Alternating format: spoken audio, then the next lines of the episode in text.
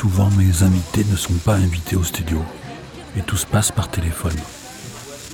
Mes interlocuteurs doivent eux-mêmes s'enregistrer. Et pour certains, ce n'est pas si facile. Richard Bertou a eu quelques problèmes. Et sa voix n'est pas toujours compréhensible. Mais accrochez-vous. Parce que ça vaut le coup. Yo yo.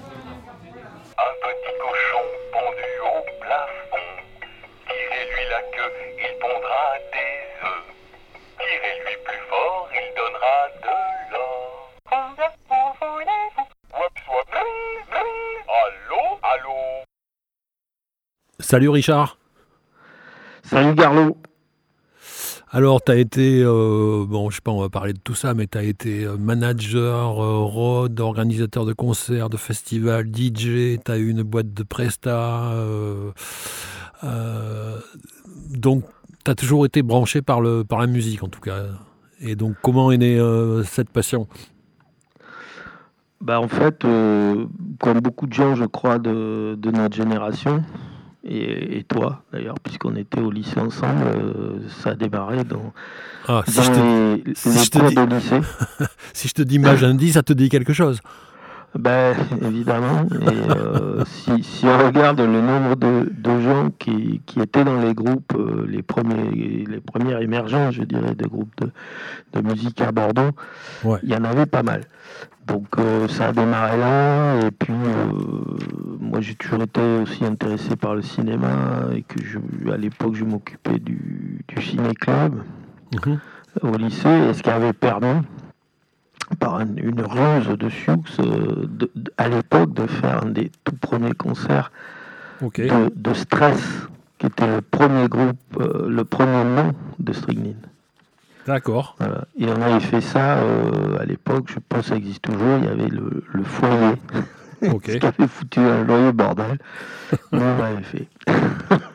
Excellent. Donc ça a commencé tôt, quoi. Ah, t'as les pompiers qui passent ou quoi? Ouais, c'est C'est pour chez toi ou quoi? Non, ça va. Tout va bien jusque-là. Non, peut-être la police, il y en a partout en ce moment. Bon. Et donc, euh, donc euh, bah, l- cette passion, ça naît, pour toi du- du- des années lycée, quoi. Oui, oui, bien sûr. Et puis, euh, grâce à mon, à mon grand frère, parce qu'en fait, il m'avait amené voir Woodstock. Ok. Et j'étais super jeune. J'avais, je sais pas, 14 ans, même pas. Parce Ouais, que lui était plus âgé, donc c'était plus sa génération. ouais. Et j'avais vu ça et j'avais dit, ben, qu'est-ce que tu veux faire d'autre à part ça, quoi Je t'ai dit, c'est la quoi. Excellent. Et toi, t'as jamais été musicien, par contre? T'as t'as toujours enfin, bossé autour, mais t'as jamais. euh, Si, moi j'ai joué de la si. guitare si tu veux, mais euh, D'accord.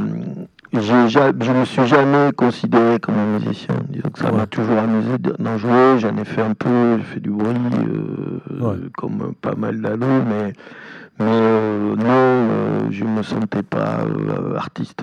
Ouais, ouais. Et donc, euh, t'as été manager? Oui, parce que à l'époque, euh, ben, finalement, c'était, euh, c'était, il y avait tout était à faire, quoi. C'était Mhm. vraiment le grand truc de, de ce qu'on a appelé après euh, le, le do it yourself. Donc, euh, Ouais, je veux dire, ouais. tout était à faire. Il y avait des mecs qui faisaient la musique, mais, mais tout était open. Enfin, il- Ouais. Que ça soit euh, trouver un local de répète, trouver des concerts, essayer d'enregistrer un disque, trouver un studio, fabriquer des disques, faire une affiche. enfin, c'était, il y avait absolument rien. On était devant une, une superbe immense page blanche. Donc, il fallait évidemment euh, des gens autour de, de ça, quoi. Mhm. Ce qui était euh, nécessaire, euh, je pense. Et, et voilà. Et puis, comme c'était quand même assez fun de faire tout ça, c'était pas trop dur de trouver une place, quoi. Donc, moi, je me suis plutôt mis là-dedans, quoi. puis c'est devenu assez compliqué parce que les, les groupes ont marché et il fallait quand même pas mal d'argent. Mhm. Et euh, bon, euh, c'était compliqué d'en trouver. Et euh, puis après, j'ai monté des trucs euh, qui n'existaient pas, notamment euh, au-delà des groupes, après, on avait monté le, le plateau Bordeaux Rock, Mhm. qui était. L'idée, c'était de faire tourner trois groupes à la fois. Donc, il y avait euh, Standard, Mhm. Euh, Stala, qui était plutôt euh, que Pont, et, et puis STO, qui était ce qu'on appelait du hard. Et l'idée, c'était de mettre euh, tout le monde dans ce qu'on pouvait qui roulait, euh, et puis on avait une sono, un backline, Et ça nous permettait d'arriver. Les mecs étaient euh, assez contents parce que tout d'un coup, ils avaient un mini festival euh, Ouais, clé en main, quoi. ouais, ouais. Et euh, enfin, on a inventé plein de trucs, quoi. C'est c'est ce qui était. Donc c'est devenu fun. On a perdu beaucoup d'argent aussi, mais bon, voilà, ça Mm. c'était. on s'en est aperçu après, quoi. Mm. Trop tard même. Et tu as eu une boîte de, de, de prestations d'éclairage et de son aussi pendant très longtemps? Oui, pendant très longtemps. Parce qu'en fait, euh, ce qui s'est passé, c'est que. euh, en fait, tout ça c'était un peu lié parce que quand Mhm. on faisait tourner des groupes, on, on mettait très vite la main à la pâte du côté de la technique. Mhm. Euh, parce qu'il y avait très peu de choses. Et euh, bah, ça s'est profilé assez logiquement à l'horizon. Et puis surtout, j'ai eu beaucoup de chance parce que j'ai rencontré, j'étais un peu où il fallait, j'ai eu la chance au bon moment et, et j'ai rencontré euh, un super mec que- qui s'appelait Frédéric Marchal, qui était venu à Bordeaux euh, faire la solo du premier festival euh, Rock Automne, Ok. qui à l'époque était même pas. Il, il a été au Grand Parc après, mais la toute première euh, édition, elle était à Ézine, dans la salle qui était à côté de la mairie, là. Ok, Je ne plus son nom. Voilà. Mhm. Et j'ai rencontré ce mec, et euh, bon, on a bien déliré, et, et je me suis barré. Il, il m'a proposé de, de monter le, le- Il faisait du son, Fred. Mhm. Et, et il m'a proposé de monter euh, euh, une boîte de son à, donc à, à Paris avec lui. Enfin, là, une division son. Lui, il avait une boîte qui, qui s'appelait euh, Faust. Vois, Mhm. déjà un nom euh, où tout était permis, si je puis dire. Et euh, voilà, donc je suis parti à Paris. J'ai commencé là-bas. Je suis resté quelques années. Puis Paris, c'était génial, mais bon, c'était dur. Parce que quand on est né ici, qu'on va régulièrement à l'océan, etc., il y a un moment où ça dev- c'est devenu compliqué. Je suis revenu ici avec euh, pas mal de matos parce qu'ils m'ont quand même embarqué dans des grosses histoires, Mhm. plusieurs tournées nationales avec. euh, à l'époque, je tournais avec Oberkampf, avec les Dogs, avec euh, même Lydie Bango, euh, qui c'est qu'il y a eu Paul Personne, ça. Donc je suis arrivé finalement à Bordeaux, j'avais pas mal de matos Ouais. Qui était dans un garage et puis euh, il y a un pote comptable qui m'a dit mais t'es complètement cinglé. Euh, il faut quand même que tu, que tu mettes quelque chose autour de ce matériel. Et j'ai monté une boîte qui, qui, qui existe encore qui s'appelle Limelight. Voilà, Mhm. qui est- et je suis ça c'était en 85 ou 6 je me souviens pas exactement. Et dans la première mouture il y avait euh, trois mecs. Mhm. il y avait donc euh, ben, le, le- regretté chinois Jean-Marc Ouais, ouais. et il y avait aussi euh, Michel Roder, qui est devenu, euh, qui a acquis ses lettres de noblesse après euh, en propre, parce qu'il a fait beaucoup Barbet. de choses à Barbet. Cara, voilà. Cara- Cara d'abord, ouais. Cara d'abord, Barbet, etc. Bon. Et puis ça a commencé comme ça, et puis après, bon, ça s'est toujours bien passé. Chinois, lui, il est parti dans ses délires euh, avec la Manon, avec Ouais, euh, ouais. d'abord avec les Hot enfin, avec tout son délire alternatif. Mm. Donc, euh, et puis Roder est parti dans, dans son truc, Akara, machin, tout ça, bon, qui était, voilà, puis euh, bon, on a fait nos, nos histoires, mais finalement, on est toujours resté amis, quoi, il n'y a jamais eu de, de galère, quoi. Ouais, ouais.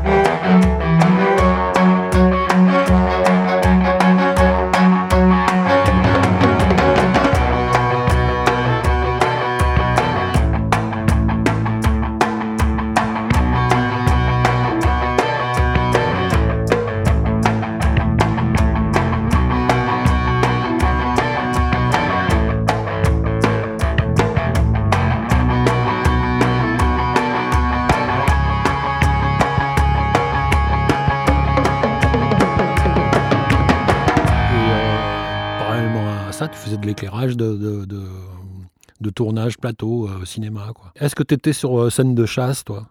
Euh, mais c'est scène de chasse, si, oui, c'est ça, scène de chasse. voilà. Ok. ok. Et on, on était dans ce- ces prémices, je dirais, du, Ouais. du cinéma à Bordeaux. où Là aussi, c'était c'était très compliqué parce qu'il n'y avait absolument rien techniquement. Quoi. Ouais, ouais. Et euh, bah, en fait, tu as bossé pendant des années dans, dans- plus spécifiquement sur l'éclairage, mais tu avais quand même toujours un lien avec le son, avec la musique. Soit comme Ah DJ, soit comme organisateur de trucs. euh, Ben, bien sûr, enfin, non, si tu veux, moi j'ai dû acheter mon premier disque à, euh, je sais pas, 15 ans, 16 ans, mais j'ai jamais arrêté. Ouais. Et puis voilà, quoi. Et puis ça m'a toujours passionné. Et puis, je, je te dis, je, je- je pense que j'ai toujours la chance parce que j'étais toujours branché, les mecs allaient bien, de, de qui, qui, qui avaient les labels. J'avais des potes à Londres. euh, Après, que j'ai rencontrés, il y avait des mecs qui étaient aux États-Unis, partout. euh, les mecs m'envoyaient des trucs. Enfin, comment te dire, j'ai toujours eu le- la chance de, de tomber sur les, les bonnes connexions. Voilà. Mm, mm. Donc, euh, ça a coulé de source. Quoi. Voilà. Mm. Et, euh, et après, quand j'ai arrêté ma boîte euh, en 2006, Ça, c'était en, combien? En quelle année? Pardon? En quelle année 2006, t'as arrêté arrêté 2006, ok. Voilà, donc si tu veux, j'ai fait la prestation de service. Enfin, d'abord, j'ai fait des tournées comme, euh, comme éclairagiste. Ouais. Et puis après, c'est devenu plus compliqué parce que la boîte devenait euh, assez, assez grosse. Et euh, il y avait une réalité. Donc après, j'ai- fait vraiment du business pendant, j'ai envie de dire, pendant. Le dernier groupe que j'ai fait, c'était Edgar. Voilà, D'accord. Parce que j'avais fait Gamin, j'avais fait plein de gens. Et le dernier groupe que j'ai fait en tournée, c'est Edgar avec Chinois d'ailleurs. Ok, Et, ouais, euh, ouais, ouais. Et, et c'était bon, voilà, moi j'ai regretté arrêter, mais après il y avait une espèce de, de réalité qui faisait que tu ne pouvais pas euh, Continuer sur les deux plans, quoi. bien faire les deux. Voilà, Ouais, tu peux ouais. pas être euh, à fond dans un groupe et dans la scénographie, dans la lumière, et puis euh, faire tourner ta boutique et faire le chef de gare tous les matins pour faire partir des, ouais, des équipes de montage et tout le truc. Quoi. Donc j'ai choisi et j'ai arrêté à peu près euh, de faire vraiment de la presta environ euh, une dizaine d'années où là j'étais vraiment, euh, je gérais du matos, des concepts, des trucs. Enfin c'était hyper intéressant. Je regrette rien. J'ai fait beaucoup de tournages aussi. Ouais. Et euh, voilà. Et quand j'ai arrêté Limelight, ben, assez, assez curieusement, ça s'est presque fait au même moment. Euh, tous les vieux des années 80 Mhm. avaient eu l'excellente idée de, de faire une compilation, Mhm. qui est la première compilation de Bordeaux Rock, euh, qui regroupait tous les 45 tours euh, autoproduits, je dirais, qui, ont été, qui avaient été faits, euh, sortis plus ou moins, enfin voilà. Et, euh, et là, ben, c'était génial, parce que finalement, j'arrêtais un truc pour en recommencer un autre. Quoi. Et on avait fait ce, ce concert à Barbet, où on avait remonté pas mal de groupes pour l'occasion. Il y Mhm. en a qui ont continué. Et, euh, et j'avais fait un- avec euh, des amis, on, avait, on a fait un petit film euh, qui, qui avait filmé la soirée, qu'on fait un résumé un peu qu'on avait monté. Voilà. Mhm. Donc tout ça, ça continuait, quoi. Tout, tout s'est un peu enclenché. Et puis, ben voilà, quoi. Et puis après, j'ai continué mon boulot, parce que c'est comme ça qui, évidemment, euh, me, fait, me fait vivre. Et puis là aussi, j'ai fait pas mal de choses, j'ai fait pas mal de films. Voilà, mais toujours, euh, j'ai fait des clips, beaucoup de clips. euh, je sais plus avec qui, avec Lio, les derniers, j'avais fait des trucs avec Odozen, au milieu j'en ai fait avec, euh, bon je sais plus, il y a eu tellement de gens. Euh, voilà, et puis euh, petit à petit j'ai arrêté plus ou moins la technique, et puis euh, le, le a, a grossi, Ouais. et puis ça a fait une espèce de balance, tu vois, Mhm. entre la fin d'un monde et puis le début d'un autre. Et euh, bon, Bordeaux Rock, c'est devenu, euh, là maintenant je fais pratiquement plus que ça, puisque euh, Bordeaux a monté un, comment dirais-je, un festival, à travers Bordeaux on a monté un festival qui s'appelle Musique à l'écran, Ouais. qui est un festival, de- alors là c'est royal, puisque c'est euh, un festival de documentaire sur la musique. Donc, euh, quoi, quoi demander de mieux De la musique et du cinéma? Ouais, ouais. c'est à peu près tout ce que je sais faire. Je ne vais pas me plaindre. j'ai toujours trouvé que Bordeaux était une ville euh, assez conservatrice, aussi bien euh, sur plein de domaines, mais aussi dans la musique, dans tous les styles de musique. Mais toi, tu n'es pas cantonné uniquement au rock. Tu écoutes vraiment plein de trucs. Tu as été le premier à être très branché sur, ben, sur aussi l'électro, le funk, etc. Quoi. Ben oui, parce que dans, dans ma, au début, enfin là j'étais très jeune, mais euh, j'ai été DJ et euh, comment dirais-je, c'est-à-dire que moi dans la musique il y a toujours eu quand même une dimension euh, festive qui a été le, le club, la, la boîte de nuit comme on appelait ça à l'époque. Donc il y a toujours eu la dimension dansante de la musique. D'une part. Mhm. Et d'autre part, il y a eu la dimension euh, cinétique, c'est-à-dire que la musique sur les images. Donc à partir du moment où ces deux axes t'intéressent, ben, il est bien évident que euh, je vais pas me faire forcément des amis, le rock c'est chiant quoi. Parce que parce que ça part le rock on peut danser, on va me dire, mais c'est pas forcément ce qui s'est fait de mieux. Euh, et puis au niveau euh, image, on a besoin de choses plus composées, quoi, plus, plus adaptées, j'ai envie de dire. Mhm. Et, euh, et, évidemment, les formes musicales doivent suivre. Quoi. Ouais, Donc ça m'a toujours passionné de, de, découvrir. Quoi. Et puis comme je disais tout à l'heure, j'ai eu aussi toujours la chance de, de rencontrer des gens qui et puis ça continue avec je sais pas je pense à des gens comme euh, je sais pas Christophe Salzac tout ça que j'ai rencontré plus tard il y a des gens qui sont des, des puits de sciences euh, musicales et, et, et, c'est extraordinaire parce que d'autres musiciens il y a des tas de gens qui me voilà d'autres DJ et c'est pour moi c'est une espèce de fil conducteur quoi de découvrir des choses hmm. de, tout ordre hein. et puis après il y a les gens avec qui j'ai travaillé quoi je veux dire je pense par exemple à Pascal Lefebvre, qui est, un, musicien de, musique traditionnelle, tu vois, un joueur de vielle. Bon, mais euh, il m'a ouvert, euh, notamment, je sais pas, je pense à la musique arabo-andalouse, des choses comme ça. Il m'a ouvert des univers. Toi aussi, il y avait les trucs euh, que tu as fait avec les Indiens. Enfin, il y a, y, a, y a, à Bordeaux, il y a quand même un vivier musical, une curiosité incroyable. Oui, enfin bon, moi je sais que bon, j'avais bossé sur les transmusicales à Rennes en 88-89. Si tu veux, bon, euh, on arrivait là-bas, on était hallucinés, quoi. C'était, euh, c'était des plateaux qui, étaient inimaginables à l'époque sur Bordeaux, quoi. Ben, c'est ça, c'est sûr. C'est, ce qui a été toujours le problème ici. C'est-à-dire qu'ici, euh, il y a toujours eu, moi, ce que j'ai considéré comme une, une frilosité à monter des trucs un peu délirants. Alors qu'il y avait la matière, parce qu'il y avait les artistes il y avait vraiment des gens qui comprenaient ce qui se passait. Mais derrière, bon, il y avait cette espèce d'establishment euh, caricatural, c'est-à-dire que euh, même, encore, si tu veux, c'est-à-dire que quand tu es dans une asso euh, qui s'appelle Bordeaux Rock mm. et, que les mecs voient le festival musical et quand ils comprennent pas parce qu'on parle de tout et, tout d'un coup ils tiltent que c'est parce qu'on est là-dedans qu'il n'y a pas un goût à faire plein d'autres choses, quoi. Et à Bordeaux, euh, ça a toujours été un problème, quoi. Hmm. Les chapelles. Ben ouais, ouais. Et, justement, euh, l'assaut maintenant, là, ça va? Enfin, Vous avez de, bons contacts avec tout le, tout le truc institutionnel et tout Ils vous soutiennent euh, Ça se passe bien? Ben, Relativement, oui, parce que si tu veux, l'assaut maintenant à la saison.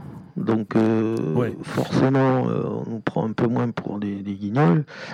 Et puis, euh, il y a des gens super, la mairie, tout ça, les, filles qui travaillent dans l'assaut, il y a vraiment euh, des gens qui sont plus jeunes que moi, mais parfois très jeunes, et qui amènent des choses, mhm. des compétences et puis des, choses nouvelles.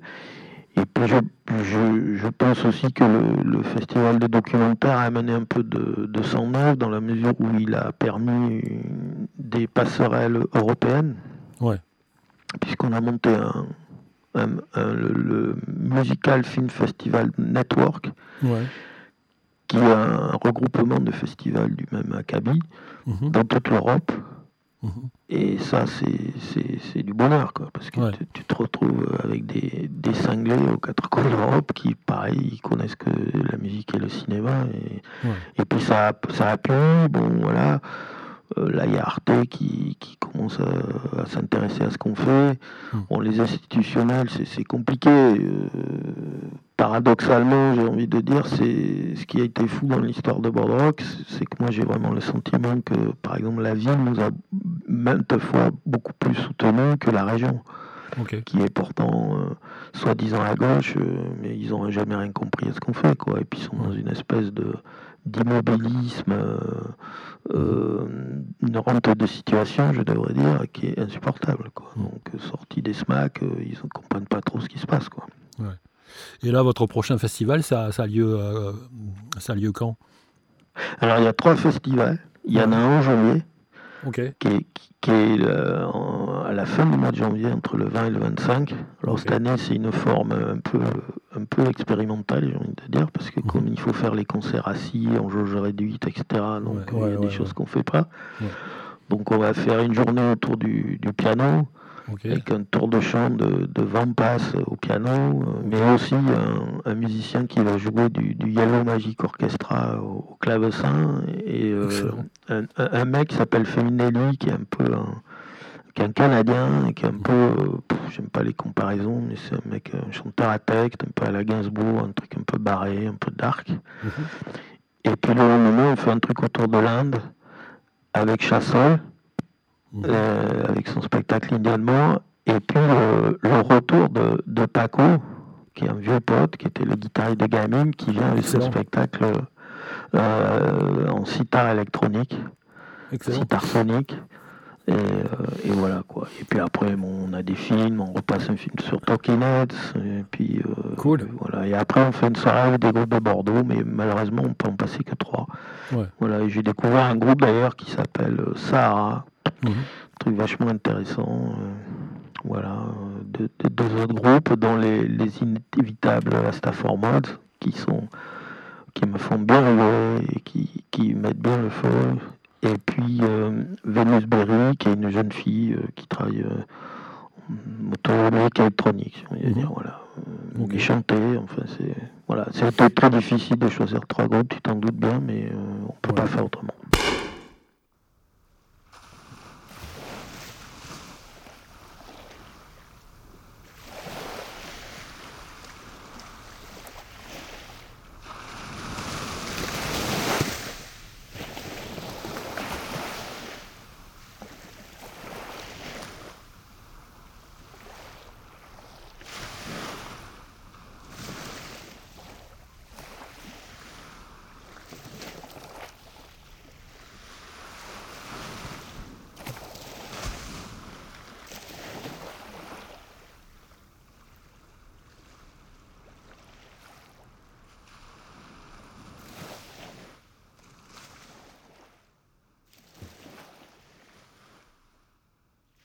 Donc les deux autres festivals que vous faites, c'est quand et c'est quoi? Alors après, il y, a donc le festival musical écran qui lui a lieu, euh, c'est toujours la semaine avant les vacances de Pâques. Alors quand les vacances bougent, c'est en gros c'est entre le 1er et le 15.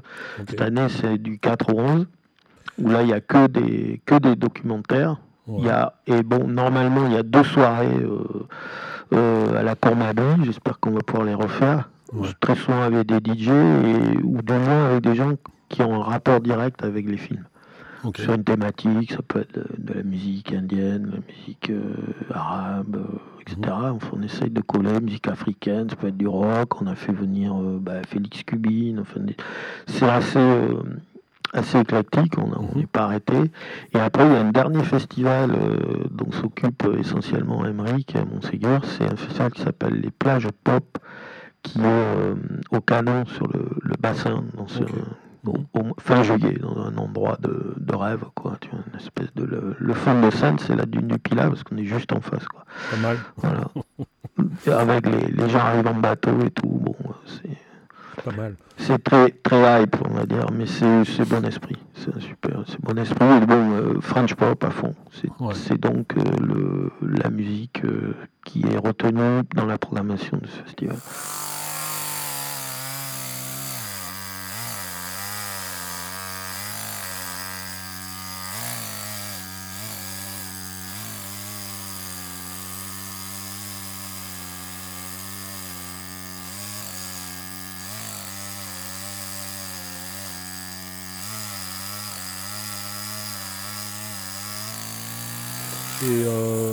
Ben, comment t'as passé cette, euh, cette époque formidable en 2020, toi Bah écoute, euh, très honnêtement, euh, assez bien, parce que euh, sur mes vieux jours, j'avais décidé de, de me construire une maison en bois Ok. à l'océan. Et j'ai passé trois mois tel le bûcheron moyen. Et T'es en auto- autoconstruction. Ouais. Ah, super. Donc, euh, bah, je sais que tu sais ce que c'est de faire des travaux, donc Yes. occupé, tu pas trop le temps de- d'avoir d'état d'âme.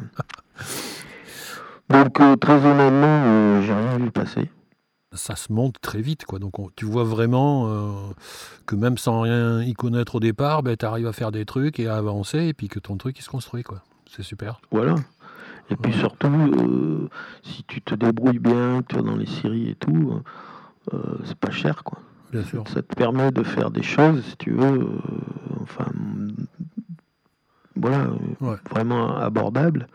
Et en plus, moi, j'ai eu du bol parce que je suis au bout du monde, là, je suis euh, au Verdun. Ok. Et euh, tu trouves des, j'ai, trouvé un terrain pour une, une bouchée de pain. Donc, si tu Ouais, veux, c'était- ouais. j'ai pu faire un truc comme ça, là, que, que j'aurais pas imaginé il y a ne serait-ce que 5 ans, quoi. Et, et j'avais envie de, voilà, d'avoir une porte de sortie euh, dans la nature, quoi. Comme je continue à beaucoup voyager, euh, à pas mal euh, être beaucoup dans des villes et tout, il y a des moments où j'ai envie de, de, de rien faire euh, d'urbain. Ouais. Le plus dur dans l'autoconstruction de maisons en bois, c'est d'arriver à planter des clous inox. Oui, mais il y a des outils de malade maintenant. Quoi. Non, Puis au bout de suis- 20 je clous, te escroc. dis, bon, allez, on va. Non, non, non, moi, j'ai- il y a des, des trucs incroyables. Mais c'est des fusils, en fait. C'est des trucs à air comprimé. Et, Ok. euh, et tu mets des clous de mettre des balles, et puis pouf, tu tires à vue. Non, non, il y a des trucs de fou maintenant. C'est- J'ai été euh, faire un enregistrement euh, de, de- devant ce truc de fou là qui est à Soulac. Euh, J'en ai plus le nom de ce, batri- de ce bâtiment là qui va être euh, emporté par, euh, par l'océan. Oui, le signal. Le signal, hein. Ah ouais, c'est dingue cet endroit. C'est complètement Ouais. fou quoi. De se rendre compte de, de- de comment l'océan a avancé quoi. C'est euh, c'est Ah 250 ouais, ouais, parce mètres que- depuis la construction du bâtiment quoi. C'est dingue. Ouais, et puis bon, moi là-bas, je, je traîne un peu avec les, les papis du coin, tout ça, donc euh, ils m'amènent des photos. Ouais.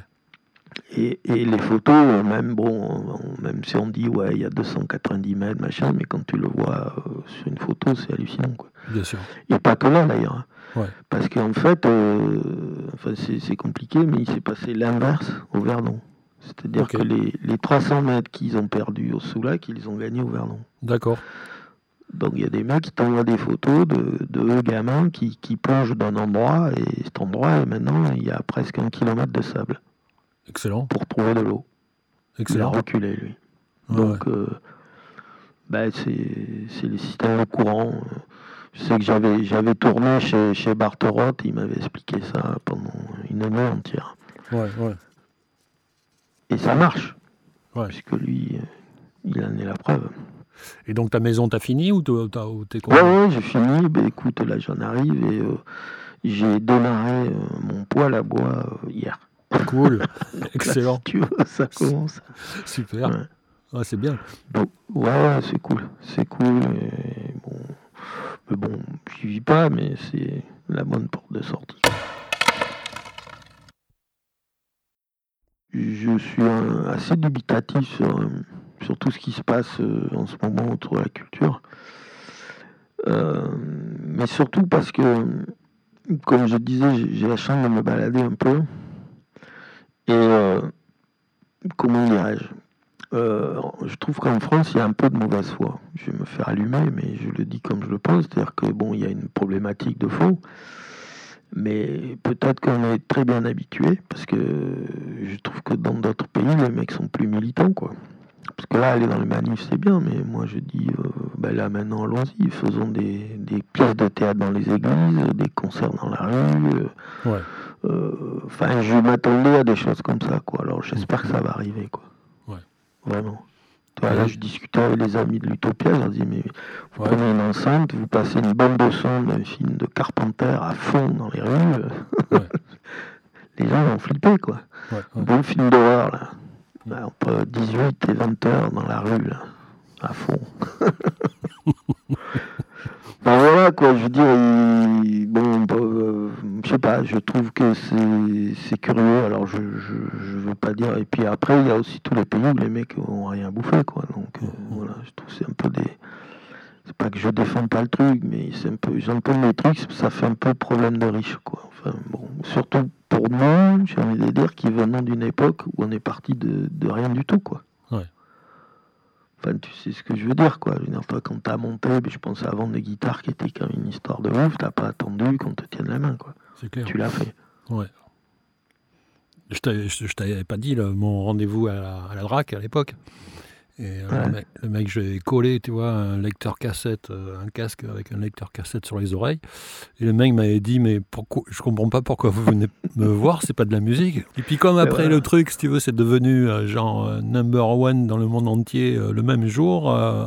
après, quand on a monté l'expo, il est venu, il nous a filé du pognon pour monter l'expo. mais tu vois, la queue entre les jambes. mais bon, la, Bah ouais. réaction, la réaction au départ, c'était fou, quoi. Mais bon, c'est quand même, euh, moi je trouve symptomatique, quoi. Ouais. ce, genre d'anecdote. De, de- parce que ça n'a pas vraiment changé non plus.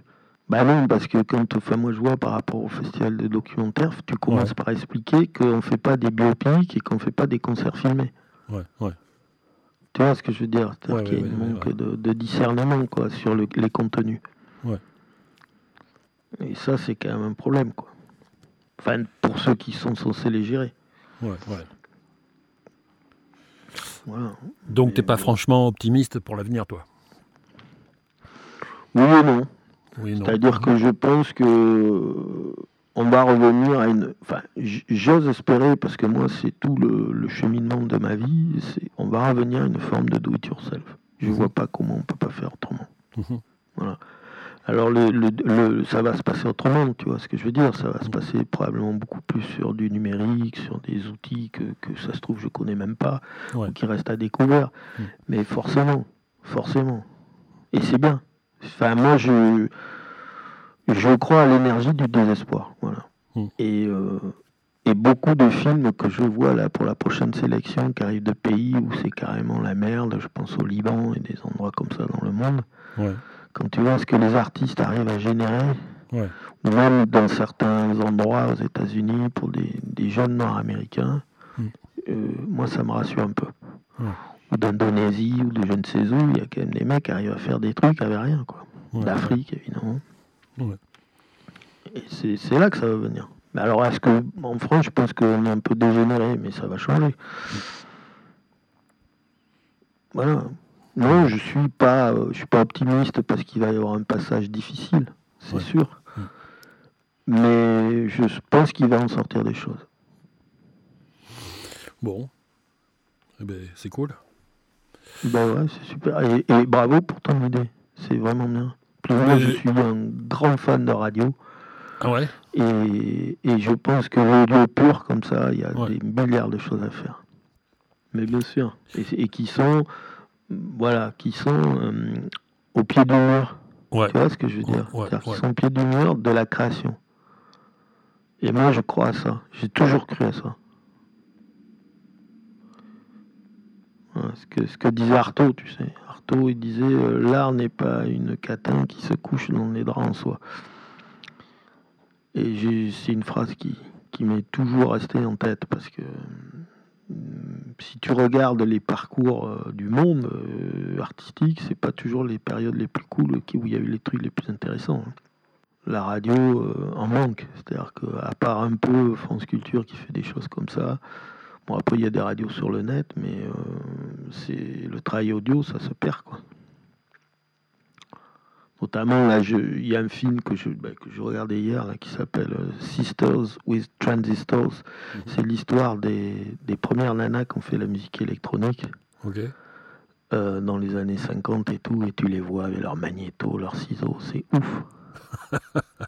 c'est ouf. Ou, la- ou les nanas qui faisaient de- du sound painting, tu sais, Ouais. sur des, sur des films. euh, Ouais, euh, elle dessinait le son et elle le passait sur les capteurs optiques des, des projecteurs. Enfin, c'est extraordinaire.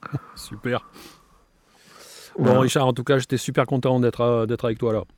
Eh bien, moi aussi, et puis Et écoute, on essaye de se voir. Et si tu veux passer euh, au festival de, de- de Ouais. n'importe lequel, euh, et surtout avec Paco, tout ça, tu siffles, hein, Ouais, ça marche. Je te dirai. pas de problème. Bon, la bise.